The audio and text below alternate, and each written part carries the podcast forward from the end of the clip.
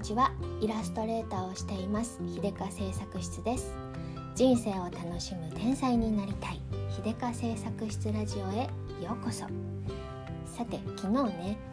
あの食べ物玄米について話をしてそれであの、えーと、こだわってる調味料とかもあるので記事にしますって言いましたので有言実行ということで今朝はですねいつもならあのチビを送り出したらそそいそいそとポッドキャストを撮ったりするんですけど今朝はまず調味料の記事をノートに書きました えっとねもうアップしたのでねあのそれで前回のねポッドキャストの概要欄にリンクノート記事のリンク貼りましたのでねあのご興味ある方は覗いてみてください。ということでねそして、えー、今日はねその記事調味料こだわり調味料の記事を書いた勢いでね、えー、こだわり甘味料っていう記事も書きました。はいそその記事のねリンクはこのポッドキャストの概要欄に貼りますので是非飛んでいってみてくださいということで今日は甘いもの、うん、甘味料について話したいと思います。うん、本当は今日はね昨日の玄米ネタの続きでね玄米の炊き方とかを話したいなと思っていたらばですね朝あの例のお友達のまーちゃんのポッドキャストを聞いたらドンピシャで玄米の炊き方とか玄米のいいことについてすごい上手に話していたのであ私の出る幕はないなということでその話は、えー、まーちゃんのポッドキャストのリンクをこっちにも貼っておきますので 玄米についてはそっちでどうぞ。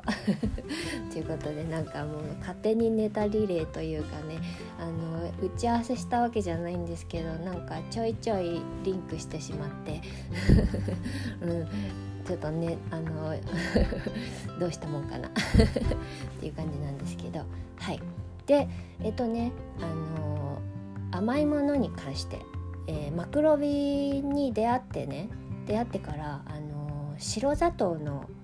あの白砂糖が良くないよっていうことをあの学習しました。それであの太るだけじゃなくてね白砂糖は体調不良にもすごく大きな原因になっているんだっていうのをねいろいろな本に書いてあってむむむむと思ったんですよ。なぜなら私は非常に甘党だからです、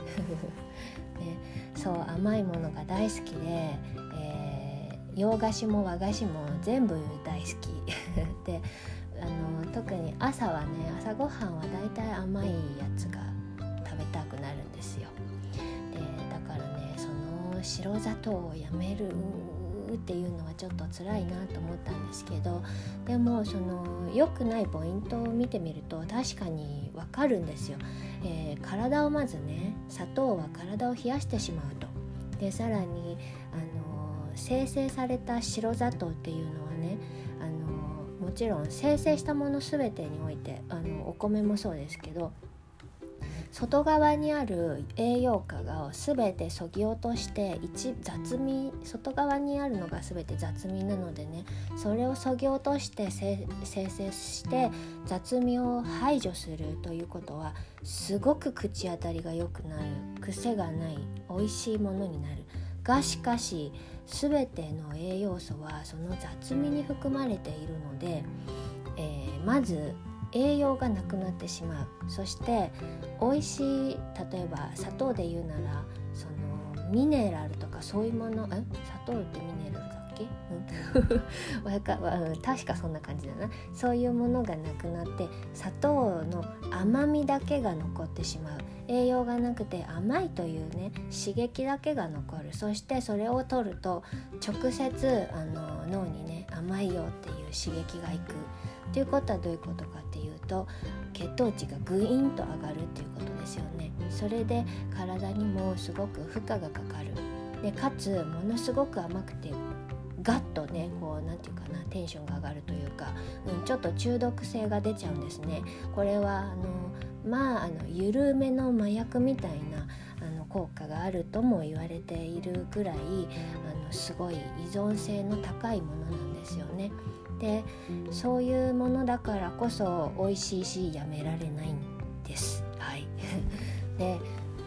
うん、でまずねじゃああの甘い甘いものが人生の楽しみだったらそれを取り除くのはちょっと切ない。でもあの栄養のないものね体にただただ負荷をかけるものを食べ続けると当然体調が悪くなる。で当時産後の私はすごく体調が悪くて本当にあの困っていたんですよ。もう日常生活にも支障が出るくらい疲れやすくて。あの一日のね活動をね一つ、えー、例えばスーパーに出かけたら帰ってきたらもう何もできないっていうくらいあのヘトヘトだったんですね。だから結構あの切実な問題だったので何としてもねの砂糖はやめなければいけないって思い詰めていました。で、えー、頑張ってとにかく甘いものを一気に立つのは無理でも白砂糖は立とうと決めました。でではその白砂糖の代わりになるものを探す旅が始まるわけです。でちょっとねそういうのってあの興味ない時はまるで知らない世界なんですけれどもちょっとアンテナを張ってみるとですね世の中ってほんとたくさんの食べ物があるんだなって気づくわけですよね。はい、で甘いものも同じなんです。白砂糖をやめてみようって思ってやめます。でも他にも甘いものはいっぱいあってまず、えー、普通の砂糖は、えー、サトウキビからできている。沖縄産のサトウキビからできているので体を冷やす。でももう一つの砂糖にね天才糖っていうのがあってそれは北海道で採れる砂糖大根っていうものから取れるそうなんですね。であのビフィズス菌とかもたくさん含まれていてお腹にもいいっていうのでね天才糖はあの比較的、えー、サトウキビの方の砂糖に比べるとね体をそんなに冷やさないっていうのでねあのまず白砂糖からこちらの天才糖白砂糖を取るなら天才糖にするっていうところから始めました。それで天才糖はねあの黒砂糖よりもねよっぽど雑味とかなくてその癖がないのでね全然使いやすくてちの旦那さんもスーパー甘党なんですけど言わなければわからない。で見るとちょっぴりちょっとあの色がブラウンがかっててうんってなるんですけど言わなきゃ全然わからないくらいです。でそれからねあの代表的なのとしてはメープルシロップ。うん、このメープルシロップもやっぱりそんなに体を冷やさない。でえっ、ー、とだし美味しいしね。で本気のそのすごい濃いやつダークのメープルシロップにしてあのなんとなくそっちの方が栄養価が高そうな あの難しい理論はねきっといっぱいあるんですけれどもまあ多分そんな感じ。ダークの方がメープルの味がより濃く出ていてね、うん、多分樹液の成分が多いとかがあって。であのメープルシロップもちょっといいやつを用意してでさらにメープルシュガーも用意して私はあのコーヒーにねこれを入れるのが楽しみです。コクが出てねすごくお菓子みたいで美味しくなるんですよねカフェラテとかが、うん、変なフレーバー、うん、スタバとかでねフレーバーのカフェラテとかを飲むくらいだったら自分で、